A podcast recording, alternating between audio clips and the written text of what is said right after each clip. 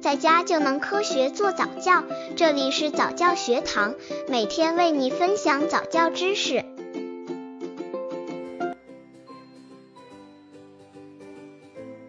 什么时候让孩子学钢琴好？应注意什么？现在家庭基本上都是一个孩子，讲究优生优育，孩子的教育可以说是家庭中的一件大事了。很多家长都怕孩子输在起跑线上，为了全面培养，从小就让孩子开始学习各种才艺，尤其是音乐方面的，更是家长们培养的重中之重。很多家长选择让孩子学习钢琴，觉得钢琴是钢琴是一门高雅高等的艺术，可以培养孩子艺术家的气质。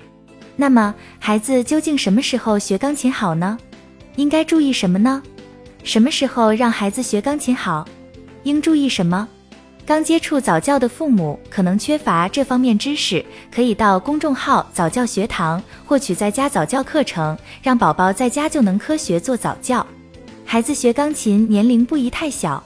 据非正式统计，在重大国际比赛中获奖者开始学琴的年龄是五至十五岁左右。因为儿童的生长发育是先由大肌肉活动开始，再到小肌肉的细腻动作，而弹琴需要很具技巧性的小肌肉动作，需要相当的耐性。年龄太小的宝宝协调性稍差且坐不住，此时学琴无异于拔苗助长。因此，过早送宝宝去学钢琴、电子琴、小提琴等乐器是不适宜的。孩子学习钢琴的最佳年龄，首先。孩子初学时，老师会先看宝宝的手指、手型是否适合学钢琴，因为手的条件对学琴有一定的影响。但弹钢琴并不是手指越长越好，只要手掌宽厚就可以。倘使孩子年龄偏小，但已具备学琴的基本条件，也是可以考虑进入学习阶段的。这就要求家长进行专业咨询，并结合自己宝宝的具体情况来决定。对学习钢琴有更大影响的是宝宝的性格、情绪、心理等因素，而具有较好条件的学生应是性格不偏不倚、不急不缓、注意力高度集中、做事极有耐力、情绪平和、心理稳定性极强。